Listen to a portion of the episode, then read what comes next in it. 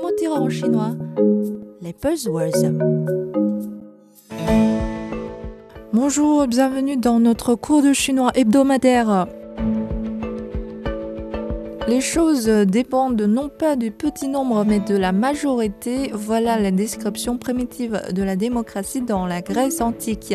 Cette forme de régime politique très ancienne s'est vue accorder plusieurs adjectifs dans de différentes époques et de différents pays la démocratie athénienne, la démocratie directe, la démocratie libérale, la démocratie représentative.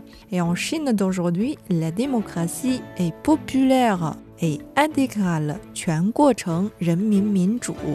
à la différence de la démocratie de style occidental qui se caractérise souvent par le vote aux élections toutes les quelques années, la démocratie chinoise peut être considérée comme un mode de vie quotidien pour le peuple.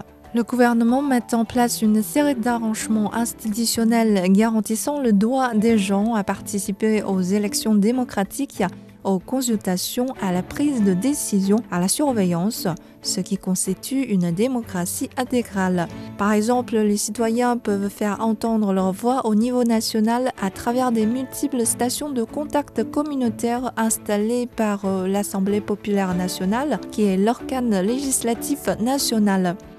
Les projets de loi sont envoyés à ces stations afin que les citoyens puissent en discuter et exprimer leurs opinions aux législateurs.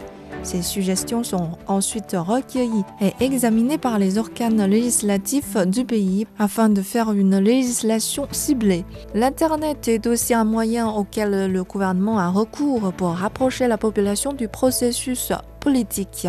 Par exemple, pour la formulation du projet du 14e plan quinquennal de 2021 à 2025, les suggestions et les conseils des internautes ont été sollicités en ligne. Les internautes ont finalement donné plus d'un million d'avis. Et non seulement les opinions des gens sont entendues, elles sont aussi absorbées dans les politiques. À ce niveau-là, j'ai aussi un exemple.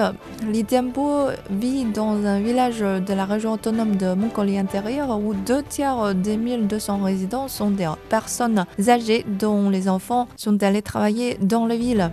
Il a donc suggéré au gouvernement de construire dans les zones rurales densément peuplées des cantines publiques et des dortoirs pour les personnes âgées désireuses de vivre ensemble. Son idée a ensuite été incorporée dans le document directeur par les autorités centrales. Voilà la démocratie populaire intégrale de la Chine, 全过程人民民主。